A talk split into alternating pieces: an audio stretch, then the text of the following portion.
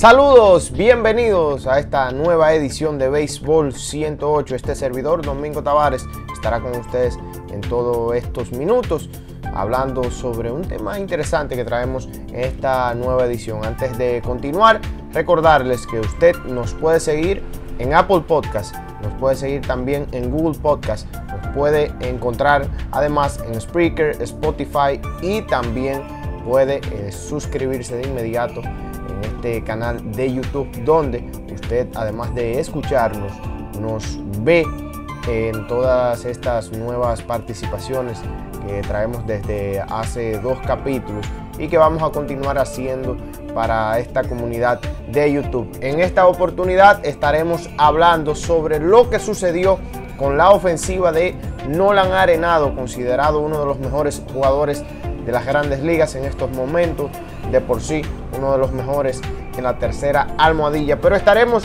revisando detalladamente lo que sucedió con este jugador en 2020 en comparación con temporadas anteriores.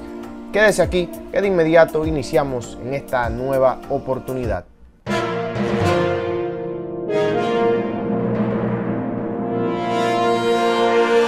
Uno de los jugadores más duros del negocio sufrió una lesión en su hombro izquierdo en el quinto partido de la temporada en un encuentro entre los Atléticos y los Rockies de Colorado.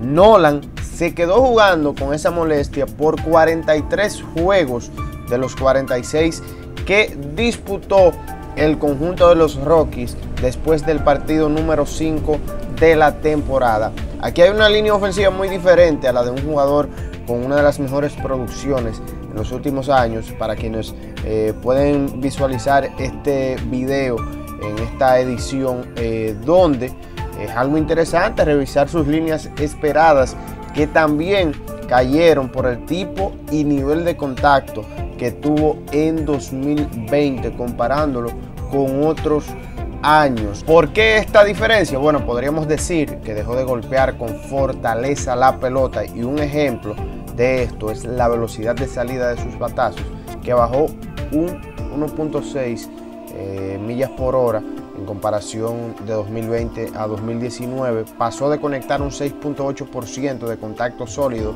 en 2019 a un 4.2% en 2020. El perfil de sus batazos se mantuvo muy parecido de manera general, con una ligera variación. Su porcentaje de rodados no fue un factor diferencial, pero sí sus elevados cayeron casi un 3% y sus líneas cayeron en un 2%. Lo que sí aumentó drásticamente fue la cantidad de pop-up, eh, que son los famosos elevaditos o los fly dentro del cuadro.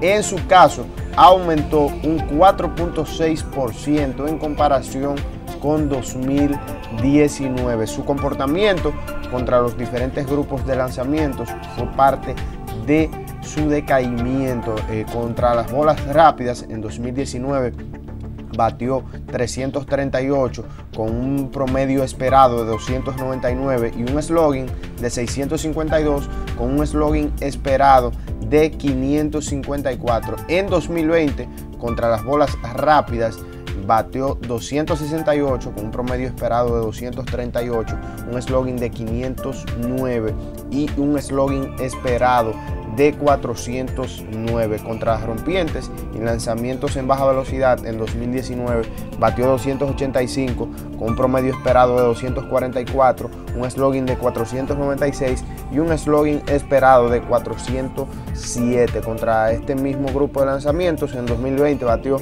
229 con un promedio esperado de 231, un slogan de 314 y un slogan esperado de 356. ¿Qué sucederá en esta temporada baja con Nolan Arenado? Con la imposibilidad que ha tenido el conjunto de los Rockies de Colorado de reclutar talento para acompañarlo con sus mejores jugadores ha sido una de las problemáticas de este conjunto. Quizás hemos visto los últimos partidos de este jugador en el uniforme púrpura.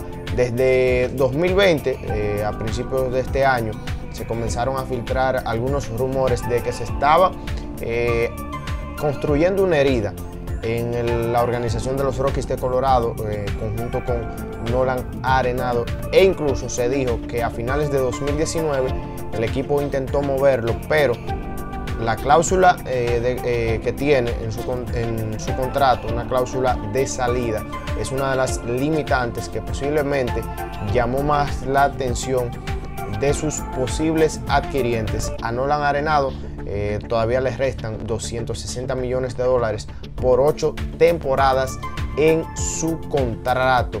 Gracias por sintonizarnos. Recuerda seguirnos en todas nuestras plataformas disponibles, en todas las plataformas que estamos disponibles. Y también síguenos en Instagram como Baseball Stats, Baseball Stats en Instagram.